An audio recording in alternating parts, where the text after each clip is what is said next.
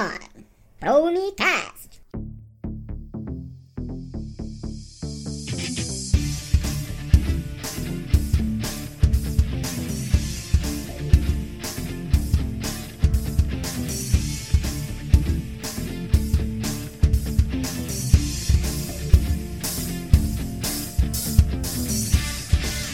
Todos dormem, cada um sonhando em sua cela. Fugindo da loucura, olhando pra janela. Não dormi, a pandemia já deixou sequela. Poesia me procura, eu nunca fujo dela. Isolado, mas nem tanto. Tô conectado, mas me sinto abandonado como um náufrago na ilha deserta. Fala galera, esse é o Promicast, o podcast daqueles que acreditam nas promessas de Deus. E hoje, depois de um bom tempo, todo mundo preso, nós conseguimos nos reunir para gravar esse momento muito interessante para nós. Um pouco frustrante, né? Porque alguns estão mais fortinhos. Contudo, estamos aqui. E o assunto de hoje é um assunto que vai te prender. Mas antes de começar, eu quero me apresentar. Eu sou o Rafael Lima e até o Ronaldinho Gaúcho saiu da prisão para iniciar a sua quarentena. Quando é que nós vamos sair da quarentena para dar um start nessa vida? Eu sei que ele ia falar que ia sair da quarentena pra entrar na prisão. Quando é que vai cumprir o mandado de vocês? Olá, eu sou Karine Medeiros. E não sei se acontece com vocês também, mas eu estou tendo dificuldade para saber quando começa ou quando se encerra uma semana. Ah, acontece. Pior que não, eu tô tranquilo, tô sossegado. Acontece. Mas eu tenho, que, eu tenho que lembrar a minha equipe pro pessoal quando é feriado. Pro pessoal, lembra que amanhã é feriado, viu?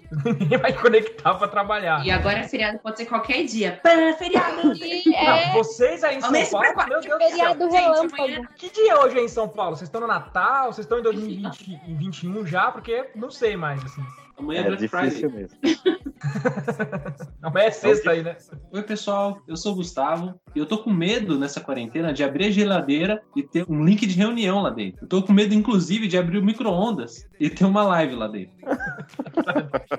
Não duvide, viu? Não duvide. Oi, pessoal, eu sou a Ana Carolina e para fazer um dinheiro, eu tô vendendo aí meus irmãos, qualquer 20 moedas de prata, pode levar. Peculiar, hein? Bem... Por que não 30? Aí eles não Vale valem tanto, né? Tá bom, foi boa. né? Fala galera, Douglas Matos. Nessa quarentena, nunca me imaginei tomar tanto banho de álcool como tô tomando. Não é muito chegado em álcool, não, né, Douglas? É, é.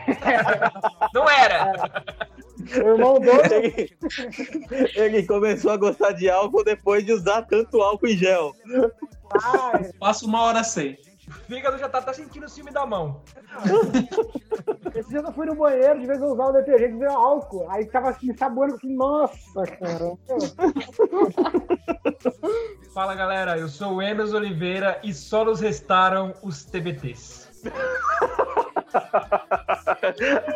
Os TBTs de quinta-feira. Ah, a única coisa que você só vê o povo. Você fala, será que tá na praia? Ah, não, TBT. Ah, beleza. É, Aí você vê que sou as tão pobre, fotos? tão pobre que não tem um TBT em um lugar legal. Ô, Você- tadinha. Só lua de mel. Lua de mel. Tadinha.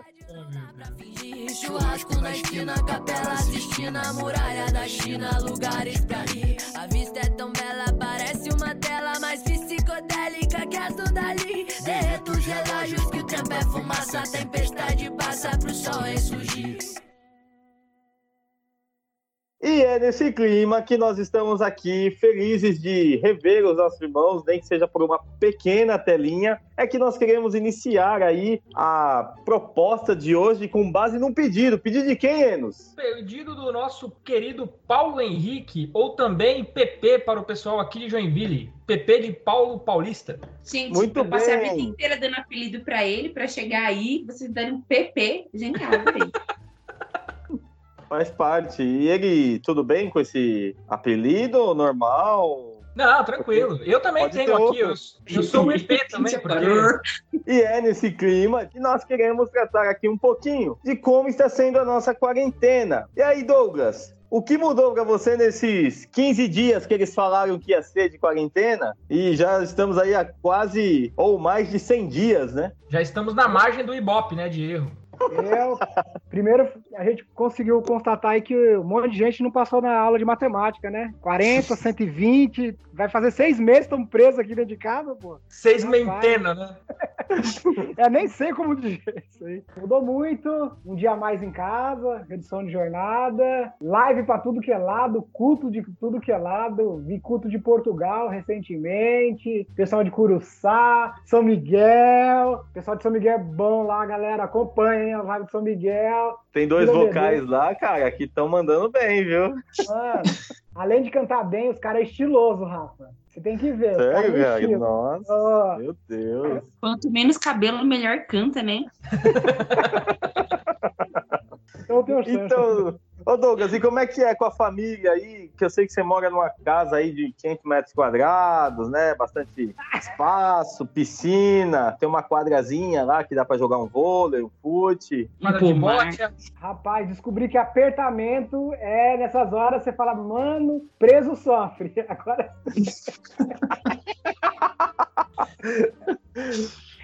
Somos em quatro aqui em 50 metros quadrados, fi. Tem hora que você tem que falar, meu, vai, vai lá pra cozinha. vai. Põe de castigo na área. de cômodo. O lugar sagrado é o banheiro, cara. É o lugar- É verdade, né, cara? É, aqui não é tanto sagrado, não, né, amor? É a gente, a gente compartilha. Aí tem as aulas online dos meninos, né? Um tá no nono ano, o outro tá no- na escolinha ainda. Meu, a dificuldade de fazer umas lições, eu acho que eu, eu Nessa hora desaprendi eu tudo, agradeço. cara. Nessas horas eu agradeço pela minha filha ser bebê. Porque senão todo mundo ia descobrir que eu não sei nada de matemática. Ela ia pedir ajuda com alguma lição e eu ia chorar junto com ela. Mas o Gu manda bem. Agora me fala uma coisa: as crianças têm aula no mesmo período. Você tem que ter dois computadores? Então, o mais velho fica no celular e o mais novo com o celular da mãe, né? Ou, na eventualidade, um, um meu. Aí você fica um em cada cômodo. É melhor. É mais ou menos isso. O José daqui de casa fica com o celular melhor. Fica com o Asa. Outro fica com o Samsung com a tela quebrada. É o Judá. Fala o Judá.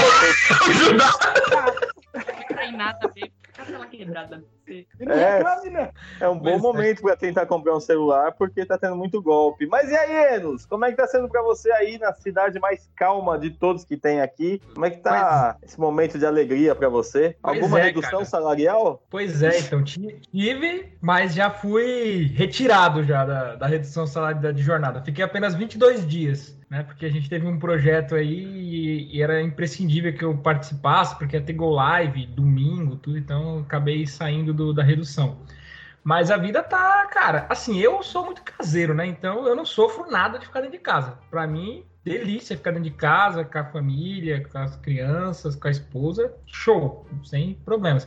Mas a mudança na rotina é interessante, né? Porque como o Douglas falou, né? Assim, no meu caso aqui, eu tô trabalhando de casa, né? Tô aqui, eu tenho o notebook da empresa. A minha esposa tá dando aula, tá quase virando youtuber, porque ela faz vídeo, edita vídeo, prepara aula, corrige. Ela tá ali. Ontem eu ajudei ela lá nas coisas lá. Ah, isso aqui que você acha dessa questão aqui tá boa, ah, tá boa, tá difícil, tá fácil, né? Então, ela vai fazendo prova, corrige prova. Aí as crianças também estão estudando, né? O Yuri tá aí no, no sétimo ano do fundamental, a Minori tá na quarta série. Tem a hora que a internet dá aquela arrebentada que tá um aqui, outro lá, e não sei o que, Netflix e tal, então.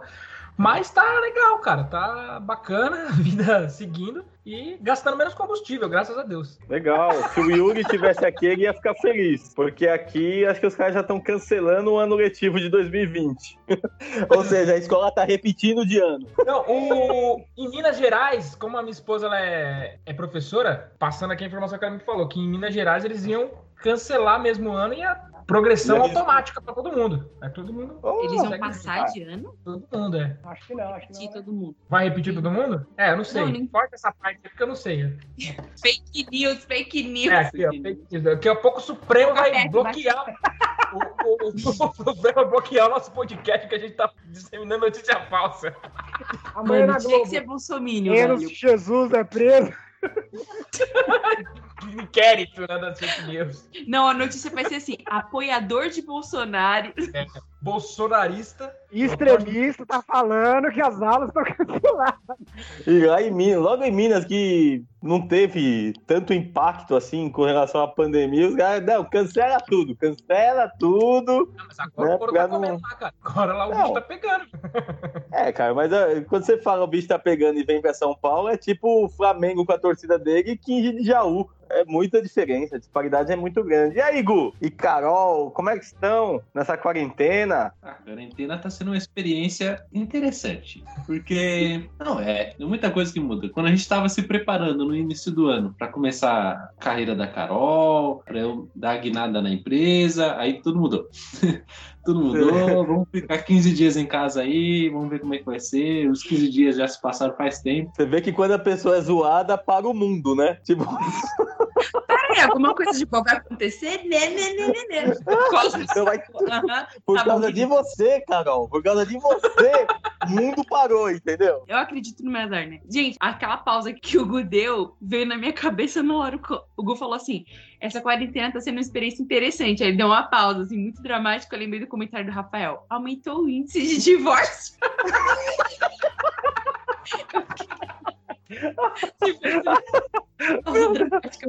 Eu não acredito que eu casei com o Gustavo. Quem é você? Gente. Não, mas é, tá sendo uma experiência enriquecedora na, pra nossa família. A gente tá se conhecendo mais, Enlouquecedora também. enlouquecendo mais. tá sendo ótimo, porque a gente tá ficando em tempo integral com a nossa filha.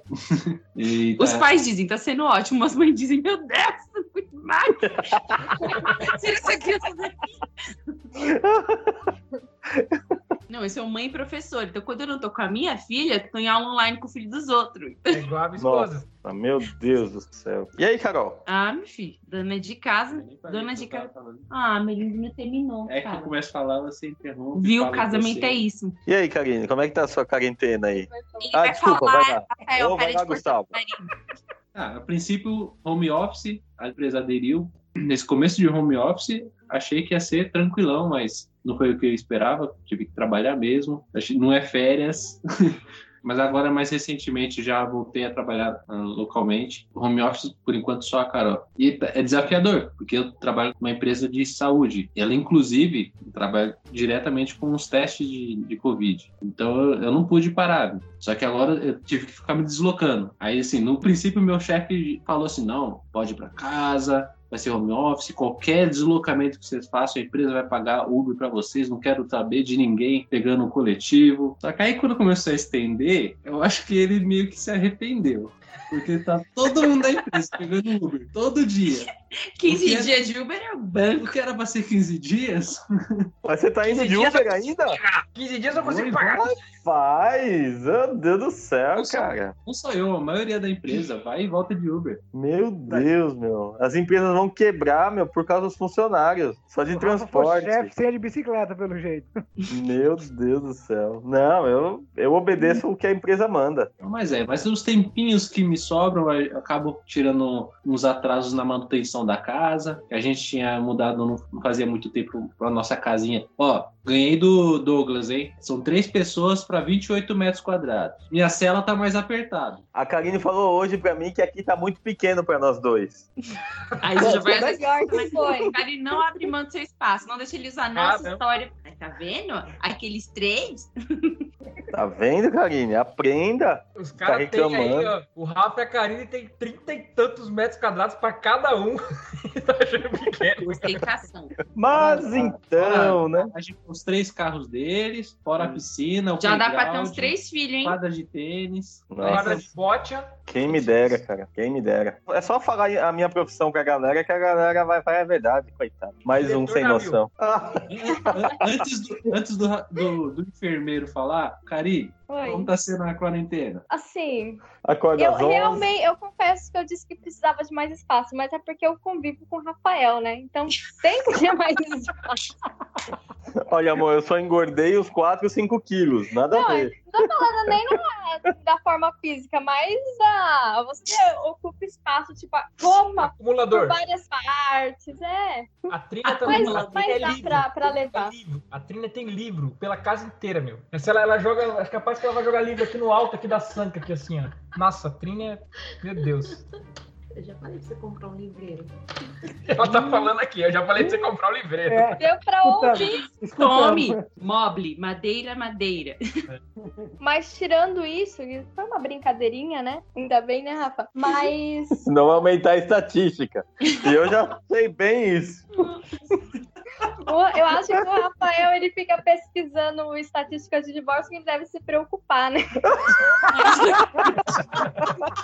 Entende? O juiz vai falar, pô, Rafael, Tá todo mundo falando do Covid, não que tá acontecendo isso, aquilo, não sei o quê, mais tanto, mais 200 mil infectados. Eu assim, cara, o divórcio tá aumentando. O divórcio tá aumentando. Cada um se preocupa com aquilo que mais te perturba, né? Então, pois bem, a minha vida mudou bastante. Eu saí dos hospitais, estou fazendo um trabalho voltado com a telemedicina, home office. Sofremos aí redução de jornada de trabalho. Eu fiquei esperando a redução salarial, que não veio. Aleluia! e aí, tipo, a gente entrou esse ano assim, numa situação bem apertada, né? Fomos visitar o Enos, fizemos uma viagem grande no final do ano. Aí veio a pandemia, cara, aí aplainou os nossos caminhos financeiramente. Então, assim, graças a Deus! nossa, quanto testemunho, que ódio. Aleluia!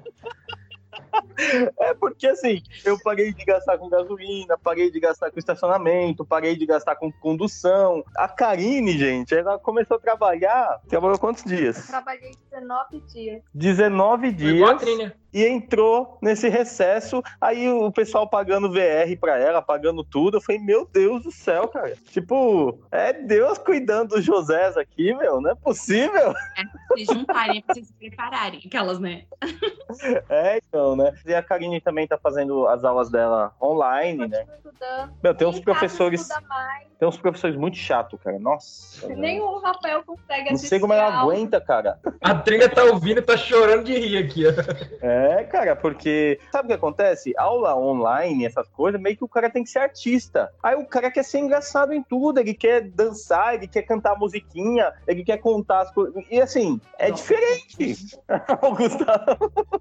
É diferente, cara. Uma coisa é você dar aula ali, você tem seu público de 30, 40 crianças, outra coisa é você jogar na rede e achar que, você entendeu? Ninguém vai ver. E o que a gente vai ter de piadinha depois com o professor e se dando? Você viu aquela que perde a cabeça colocando na casinha fica- pra ficar de pé? Chega uma hora que ela não aguenta, ela arrebenta com tudo, cara. Você entendeu? As pessoas vão perder um pouco a, Ô, linha, Rafa, né? é que você não é casado com professora. A Trina tem cada pérola de professor já. Se você quiser, depois eu mando. A professora Nossa. ensinando a família silábica do K, C, C, Cocu, cara. Cara, é de chorar, velho. Tem uma que desenha cinco dedos na mão, tem cada coisa, velho. Essa imagino. aí, tem coisas que ficaram perpetuadas, se é que essa palavra existe. Mas você percebeu que com essa quarentena a gente ficou multitarefa? Nós já somos multitarefas. Nós ficamos muito mais. Sim. Ah, lógico que sim, amor. Ó, eu bati a casa, eu tirei pó, eu limpei o Ó, lustre. nós estamos em casa três meses? Quatro. Quatro. Piorou pra você, quatro meses. Ele ajudou a limpar a casa duas vezes. Mas a casa é muito limpa. Minha casa é muito limpa. E alguém limpa, né? Ah, o ano passado você limpou quantas vezes? Ixi, cara. Nenhuma. Na estatística, você, ó, 100% de evolução. Parabéns, Rafa. Parabéns. Você merece uma medalha. É uma questão de. A verdade é que a minha casa sempre foi muito limpa, sabe? Então, assim, não precisa não precisa ficar fazendo todas essas coisas, sabe? Então, tamo Para de boa. fazer, Karine. Vamos ver se ele nota a diferença. Ah, ele nota, eu parei. Fiquei duas semanas, aí ele falou assim, Karine, amanhã vamos acordar mais cedo pra limpar a casa? Aí eu falei, olha, não é que minha tática funcionou? Cara, a minha esposa tem um problema sério. Eu, a minha vida toda, vida é vida mesmo, sabe? 37 anos, eu levanto de madrugada pra ir no banheiro, que é costume da minha parte, né? E eu gosto de pisar no chão, sempre. Meu, quando a casa tá limpa, ela não fala nada, mas quando a casa não tá limpa, ela acorda, que ela fala que não acordou, mas assim, é um, é um instinto. Ela é, chama atenção, Rafael, o chinelo. E eu falei, nossa, da onde saiu esse mal, cara? Ela pôs um sensor. É, cara. E ela não lembra dessas coisas. Até quando eu durmo, eu visto ele, tá? Meu Deus do céu, cara. Ai, Cadinho, já tá preparada pra ser mãe. Ou senão Porque ela basicamente ser mãe é mandar alguém pôr o chinelo o tempo todo. Bom, tá bastante estressante, porque apesar de não estar saindo de casa, parece que eu, pelo menos, não- nunca tô em casa, porque tem sempre, tipo, reunião, aula, coisa pra fazer, então, tipo, a nossa cabeça, tipo, não para. Eu acho que quando o seu corpo tá acostumado a sair, fazer uma coisa lá fora e voltar, parece que em casa você descansava, e agora eu não me sinto muito descansando em casa. Nossa bebê tá com dois anos, está desfraldando, está passando por várias fases, assim, Essa é a fase boa pra levar na casa dos outros, né, Carol? Aí você tá na quarentena, não tem como. Não, ela tá desfraldando, aí mija no sofá dos outros. Então eu fico aqui, secando xixi, cozinhando. A gente não sai tanto de casa, né? não, não sai muito, mas a roupa triplica, não sei como. A louça também. É Tá isso. vendo? amor? Eu acho que o, o que me afetou um pouco pra mim foi esse negócio de, tipo, não, não saio trabalho e volto pra descansar. Eu fico em casa, então. Aí, às vezes, acaba tarde da noite fazendo as coisas. Pra mim, é bem complicado ter uma super disciplina com horário pra fazer tudo. A única coisa que tem disciplina aqui é as coisas da neném, tipo, a hora dela comer e dela dormir. Aí eu vou encaixando minhas coisas, então, apesar da gente já estar bem avançado aí no isolamento, pra mim ainda tá complicado. Eu ainda pautava muito, assim, meu dia pelos horários de fazer as coisas fora de casa. Ao invés da sensação de trabalhar em casa, tá com a sensação de morar no trabalho. Moro no escritório. Sabe qual é a minha maior preocupação trabalhando home office? É eu chegar atrasado, entendeu? Eu logar atrasado. Eu saio do quarto, eu fico todo preocupado. Eu não posso começar cedo. Aí, tipo, eu fico preocupado. E nessa daí eu fico pensando, será que tem gente que chega atrasado no home office? Tem, tem. Mas acho que o pior de tudo dessa quarentena, pra maioria das pessoas, é essa loucura de comprar qualquer coisa, desinfetar tudo e pôr máscara, e enfiar máscara na criança, tira a da criança e, mãe, eu esqueci a máscara e, e tipo, desinfeta todo mundo. Às vezes, quando eventualmente você vê alguém, você fica, meu, eu te amo, mas será que você tá com vírus? No início a gente chegava do supermercado, passava pano em tudo, né? Lavava algumas coisas. Agora eu deixo no cantinho da cozinha no chão uns dois dias, porque aí eu vai ficar em quarentena e depois eu guardo. Não, a mas tem sentido também. Tem sentido. morre, né? Não tá errado. É, dois dias ele morre. Sim, não, a gente, algumas coisas a gente faz assim também. A gente chega lá e fala, deixa esse negócio, tipo, coisa de sabonete, banheiro, deixa uns 4, 5 dias lá parado, depois a gente guarda isso aí, velho. Eu acho que tem gente perdendo a guerra já, já tá se entregando. A Carol falou uma coisa que, que me lembrou, nem sei se ela sabe, mas uma, umas cinco, seis vezes eu fui pra padaria, lembrei da máscara quando cheguei lá. Tive que voltar pra casa pra buscar a máscara pra depois ir pra padaria de novo. E eu, no supermercado, o pessoal revoltado comigo, eu entrei, porque no mercado que eu fui, precisa passar pelo segurança e ele precisa ver você, né, passando álcool nas mãos. Conversei com ele, ainda entrei. Quando eu fui no açougue, umas mulheres olhando pra mim, assim, umas senhoras indignadas, aí eu só fiz assim, ó. Aí? Eu já soltava um espirro. Oxi! Ah, não, mas é que você não tá em Joinville. Se você tivesse em Joinville, você nem entra no mercado. Aliás, você não E entra no lugar. aí eu, eu saí pra pegar minha máscara e o segurança falou assim, tipo, o quê? Eu falei assim, esqueci a máscara. Ele, "Ih, eu nem percebi. Ah, então o cara tava olhando os seus lábios. Melhor. Tava olhando o seu rosto. Segurança não tá, não tá conseguindo conter nem as pessoas sem máscara, quanto mais ladrão, né? O cara saiu cheio de produto embaixo da camisa ali. ah, Nem percebi, nem percebi. Tá, mas, mas ele tá de máscara. Ele tá de máscara, pode ir. Mas esse negócio desses novos rituais da quarentena, a Cecília, é, às vezes não tem quem deixar, tem que levar ela no mercado. Ela já dá a testinha, assim, pro cara pôr termômetro. Ela- Ai, que bonitinha, É meu. já- às vezes ela fala, minha vez, e põe a testinha pra frente. Meu, sua filha também tá falando tudo, né? É, Então é uma graça, né? Às vezes eu tô no celular falando com alguém, com a minha mãe, com a minha cunhada, alguma coisa assim, e ela tá dando aula, mamãe. tipo, ela já tá trabalhando. Engraçado que essa geração de crianças vai ter um ritual de limpeza que a gente nunca teve. A gente era muito porco, velho. A gente só percebe agora. nunca que eu ia lavar minha mão. e, tipo, a gente cuspiu. no- Essas crianças vão ser tudo mais.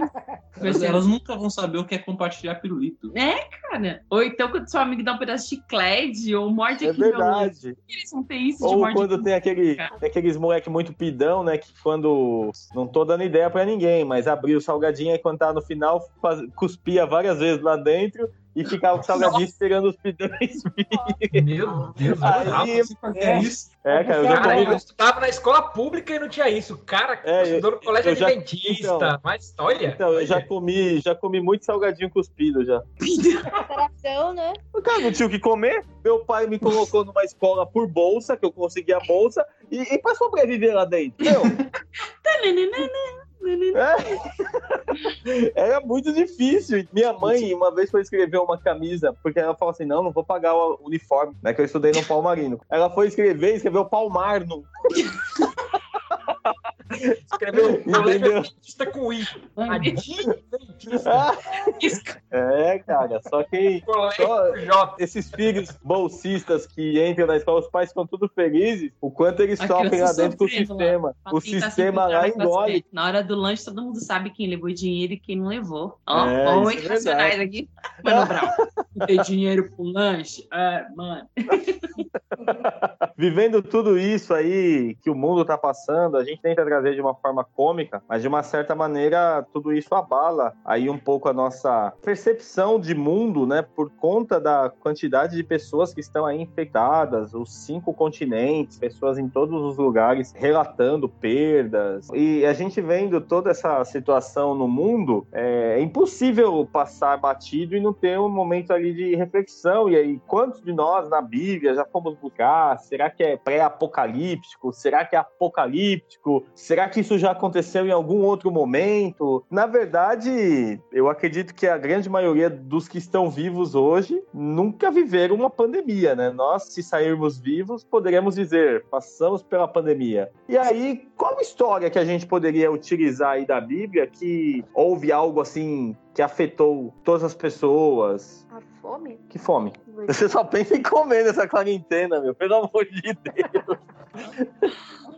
Ai, a fome no Egito. A fome no Egito. Vocês concordam, pessoal? É, uma das histórias que, que realmente aconteceu isso. Fomos no Egito, né? A gente não pode sair, eles não podiam comer. Cara, Então, mas foi no Egito isso. A- Atingiu que lugar mais, assim, que a gente conhece? Canaã também, né? Foi atingido, né? Ah, é verdade, cara. E Canaã. Quem morava lá em Canaã? Jacó morava. É, Israel, Jacó? Jacó. Israel. Jacó barra Israel. Então, ah, então vocês estão me contando essa história aí que houve fome no. Egito. Mas como que aconteceu isso? Quem pode dar uma pincelada aí? Ó, a historiadora, Carol. Sempre assim, tô zoando. Bom, essa história tá relatada em Gênesis, do capítulo 40 até o 47, é isso, Rafa? Do 40 ao 47? 41. 41, 40. 41, 47. É porque vocês têm que ler um pouco antes pra ter o contexto. Bom, se vocês quiserem ver se a gente tá falando a verdade, dá uma conferida lá em Gênesis, do 41 ao 47, que vai tratar da saga do nosso herói, José, ou Joseph, para os íntimos. E aí vai contar essa parte do que aconteceu lá no Egito. José foi meio que preparado a vida inteira porque ele desempenhou um papel importantíssimo para a vida na Terra, que está no planeta, durante essa fomenia. Como que se chama epidemia de fome? É, na verdade é fome, né? Ah, então, beleza. Ele desempenha um papel super importante, mas a gente sabe que ele foi vendido pelos irmãos dele, chega lá no Egito como escravo, e aí ele, por alguns motivos, consegue chegar à corte do rei, porque ele interpretava sonho, né? Então ele chega à corte do rei e o faraó teve um sonho lá. Vocês lembram mais ou menos o sonho, assim? Pelo menos um- uma parte? Dois Doug. sonhos. Dois sonhos, né, Rafa? Sim, o faraó teve dois sonhos, né? Vocês lembram? Antes de falar do sonho, eu tava aqui pensando, o plano de carreira do José foi interessante, né? Bom, vou chegar cara. como escravo, depois vou trabalhar de mordomo, um tempinho na prisão para dar aquele grau. Depois... É, deu 14 anos, tá, Carol? A história do José, cara, é quase a história de Joseph Klimper, né? Mas a vida é uma caixinha de surpresa. Uma gente de surpresa. Meu Na verdade, É ele estava de Tá boa lá em casa, tendo lá o pai dele dando túnica, não sei o quê. Aí Túnica dele, colorida. colorida pra época. Sabe Mas que é a uma vida túnica é uma caixinha de época, surpresa. Túnica catalar. Aí vai escravo. Aí chega lá, né, como a Carol falou, trabalhando como escravo, tem uma promoçãozinha top, né? Porque de escravo pra mordomo do cara top lá, né? É, mas, a- ele não sabia falar a língua. E ele teve que aprender tudo novo, cara. Difícil, hein? É, uma coisa ele foi bem drástico. De, de filho preferido pra escravo que nem falava a língua, que nem sabia o que tava acontecendo. O que é Drástico. legal frisar na história de José é que é, tudo acontece com ele quando ele é muito novo ainda, né? Ele é um adolescente ainda quando ele é vendido como escravo, chega no Egito, né? Então, ele deve ter se assustado pra caramba ali, chegou e foi começar a desenvolver essas habilidades dele, né? Então, Ele tinha uns 17 anos, Enos. Por aí. por É, aí. pra vocês aí que estão nos ouvindo e tá querendo ir para outro país para aprender outro idioma, tá aí uma forma boa.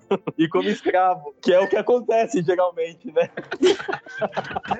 Até rende, rende uma grana pra família.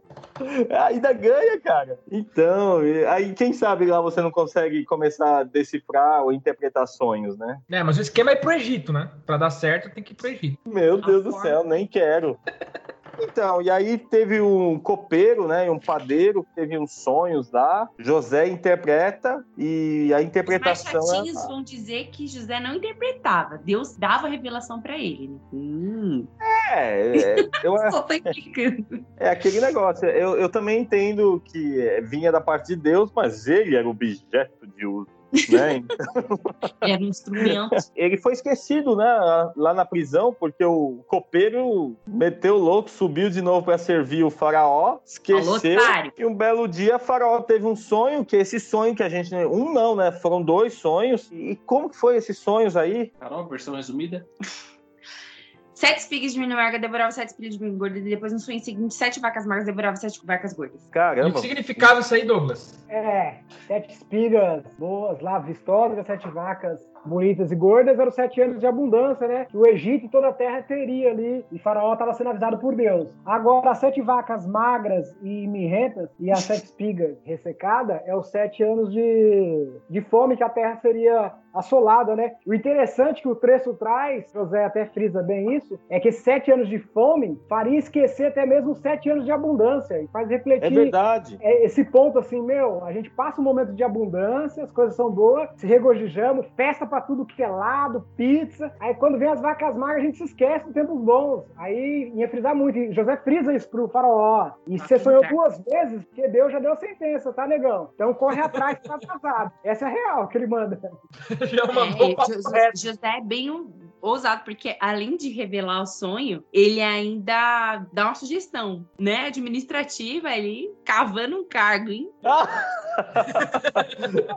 Eu acho que não, Carol. Eu acho que não é nem Não. cavando um cargo. Eu acho que ele, assim, a minha visão, né? A história de José, como a gente falou aqui na nossa introdução, dá pra cada um fazer uma interpretação de uma forma, assim, do- dos detalhes. Mas eu também penso como o Douglas, que ele foi na humildade mesmo, falou assim, olha, eu posso te dar um conselho? Põe um cara top, não sei o quê, pra fazer isso, isso, aquilo. Eu acho que nesse momento o faraó ficou olhando assim e falou, meu, é você, moleque. Aonde eu vou encontrar É, não, um que realmente, tenha o eu espírito tava- de. Tem uma coisa que ele era, era humilde. O cara aguentava o tranco na, na miúda. E outra, se o faraó ia passar fome, imagina ele que tava preso.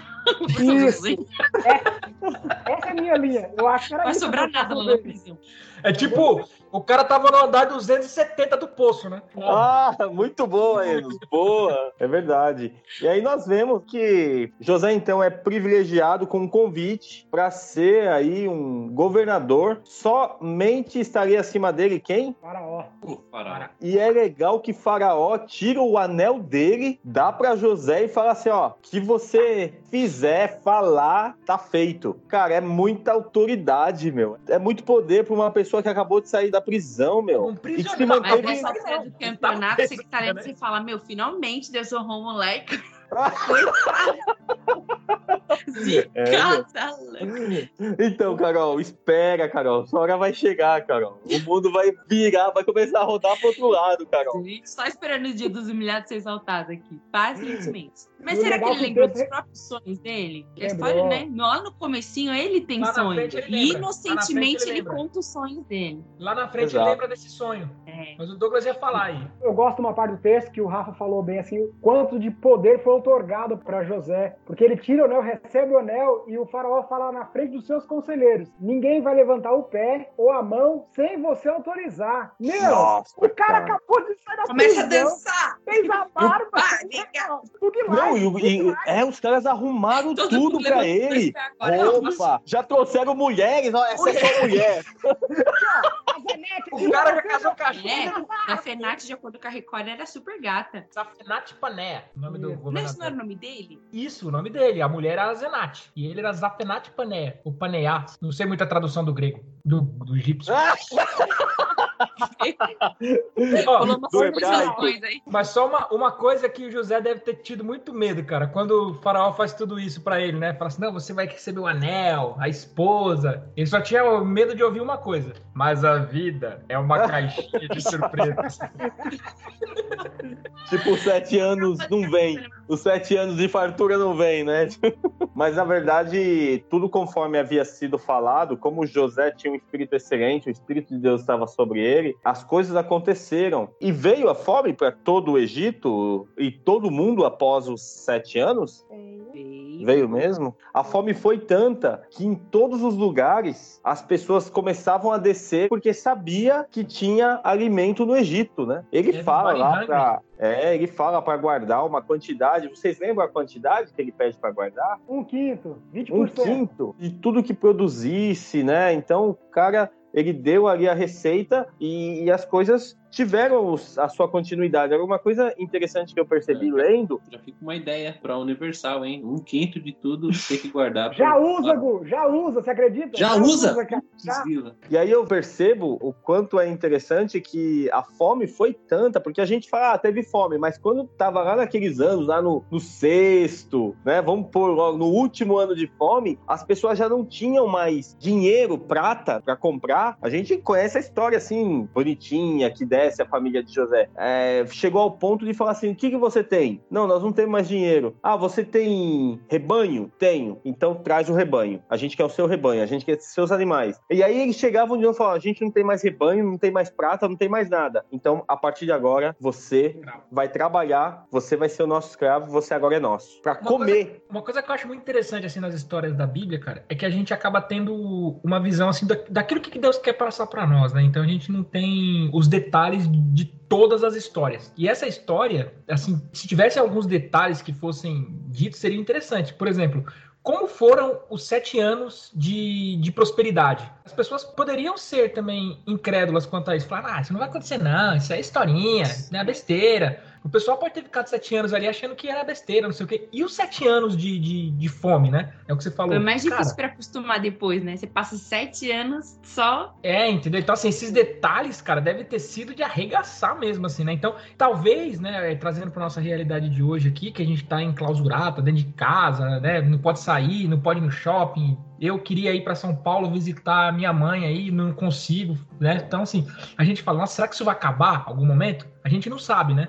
E eles tinham a promessa ali que sete anos acabaria. Mas, cara, é confiar em Deus que Deus está no controle. É ter essa. Agora, olhando essa situação, a gente vê que também o povo de Deus, os filhos de Deus, lá em Canaã, foram afetados. Porque a gente podia falar assim, não, a fome não vai afetar a vida dos servos de Deus. Cara, nós estamos falando de Jacó e os seus outros filhos. E afetou e eles tiveram que descer no Egito e a gente conhece toda a história. Então José, em um determinado momento, se revela para os seus irmãos e ele mesmo, inicialmente na história, quando ele tem o encontro com os irmãos, parece que ele vai ser bem rude e tal, mas Deus já estava trabalhando também no coração dele, e quando ele se revela, os outros já se tremem na base, achando, pronto, a gente vai morrer. E ele fala, não, isso tudo aconteceu porque. Deus, né, sabia que isso ia acontecer, a fome viria. Pô, meu, o que esse cara sofreu e ele deu o perdão, vamos dizer assim, ele que despojou-se da situação dele para entregar ali o perdão para os irmãos dele. Você fica imaginando a alegria assim. O interessante é que de tudo que ele sofreu, são vários capítulos narrando a história dele,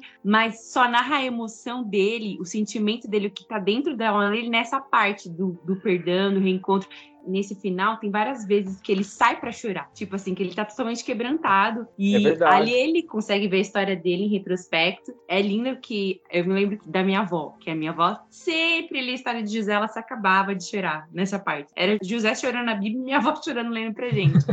Tipo, ele sofre muito, injustiças até, e ele tá ali sozinho numa terra estrangeira e tal. Mas nesse momento, ali no alto da sua maturidade, depois de já ter sido honrado e tal, ali é narrado o que passa no coração dele, todo o sofrimento dele. É, é muito lindo, é muito emocionante. E aí você vê que esse perdão ele libera, mas não é uma coisa assim que ele faz, parece que no resto ele aceita tudo que acontece na vida dele ele aceita de novo. Não, ele, ele sabe o que aconteceu, ele fala pros irmãos dele. E ele consegue ver que Deus transformou, como a Rafa falou, tudo aquilo de ruim no bem, pro melhor para acontecer. Perfeito. E fazendo uma análise dessa história, a gente pode tirar algumas conclusões do que nós estamos vivendo hoje. É, inicialmente, nós achávamos que duraria aí em torno de 15 dias, aumentou para 30, aí começaram a buscar o pico dessa pandemia no mundo e nada de encontrar. Estamos aí há mais de 100 dias enclausurados, pessoas da nossa família passando por momentos de aflições ali por conta da doença. Inicialmente você Nossa. achava que era preferido de Deus, né? É, Agora... exatamente.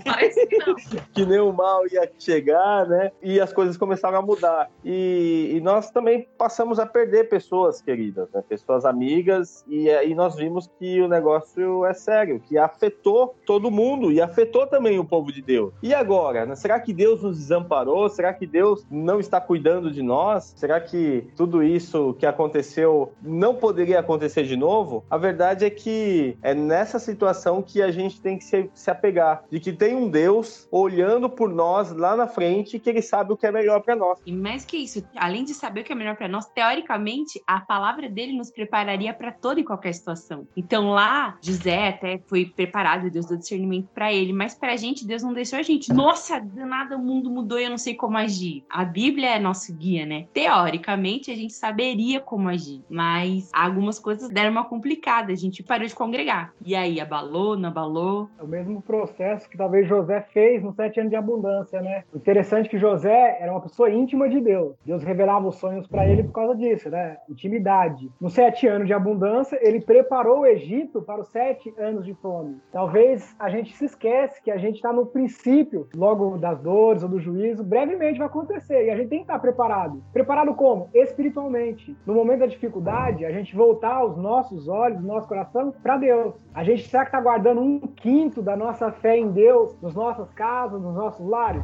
A gente está dedicando um tempo precioso para Deus. Não só que a gente vai no templo, mas o tempo, aquele tempo singular entre eu e Deus. Aquele momento que eu entro no meu quarto, a oração secreta que Jesus orienta. Aquela intimidade que você rasga seu coração ao Pai e fala sem vaidade, sem hipocrisia. Fala, Senhor, eu estou pecando, Pai, eu estou tão longe de Ti, eu estou tão frágil neste momento. E confessa Ele as suas aflições, a sua dor. Porque a gente lê a história de José, é bonito ver ele se tornando governador. Mas na hora que ele é vendido, vendido pelos seus irmãos como escravo. E detalhe, alguns dos irmãos tramando a morte. E um fala: não, vamos vendê-lo. Aí ele vira escravo, vai para Potifar, tá, passa tudo aquilo. Lá no fim ele é otorgado com toda essa autoridade. Mas e aí? E eu? E a minha família? E aí, Enes, o que, que você complementa com isso? É, cara, é, eu achei muito interessante o que você falou, assim, nessa parte de pegar um quinto, né, do, daquilo que Deus tem para nós, porque assim, se você pegar a história de José, José teve dois momentos que ele podia ter pego o quinto e ter se enchido, né, o momento que ele tá com a família dele e o momento da prosperidade, né, são aqueles dois momentos. Para nós aqui, a gente, em tese, nós estamos entrando nesse momento de, de, de princípio das dores, como você falou, e nós tivemos todo um momento antes para nos prepararmos, né, então, como que foi a nossa preparação antes, né? Agora, como o Rafael falou também, assim, a gente pediu para Deus, muitas pessoas pediram para Deus tempo, não sei o que. Hoje, cara, muitas pessoas têm tempo pra caramba para fazer um monte de coisas. Mas assim, eu vou falar por mim mesmo, assim, né? Eu tava até numa reunião de trabalho e aí um colega falou assim: "Ah, eu tava com dificuldade lá que eu não tinha tempo para correr, né?" Ele falou assim: "Agora eu tenho tempo, mas não tenho coragem para correr." Então assim, acabou a desculpa, né? Agora falta o quê? Falta você ir lá e falar: "Meu, eu tenho tempo." Por exemplo, no meu caso, eu acordo pouco tempo antes de eu começar a trabalhar. Eu podia começar a acordar mais cedo, caminhar, fazer não sei o quê. Mas, cara, você fala, não, deixa eu vou seguir aqui. Depois que termina, né? Então, assim, e aí essa questão da vida espiritual, né? E complementando as curiosidades de José, esse irmão aí que é aquele que não deixou matar ele, é, alguns estudiosos vão dizer que ele não queria nem que vendesse ele. Ele só queria dar um susto no José. Quando ele deu uma virada de costa, os outros já estavam entregando, coitado. Já tava amarrado com a maçã na boca. E com a Pois é. bolsinha de dinheiro já contando. Ei, dinheirinho. Já tinha 20 moedinhas lá. Então, é, mas isso que você falou, Enos, do tempo, é muito importante, porque nós sempre alegamos para Deus falta de tempo para executarmos as nossas tarefas que, de alguma forma, nos ajudaria a nos aproximarmos dele. Por exemplo, nós oraríamos mais, leríamos mais a Bíblia, faríamos mais estudo, cantaríamos mais músicas, né? Louvaríamos mais a Ele, viveríamos uma vida de adoração com mais intensidade. E aí o que aconteceu? Esse tempo veio para nós. A gente pedindo a Deus de alguma maneira, o tempo chegou. E o que que aconteceu com a gente? WhatsApp,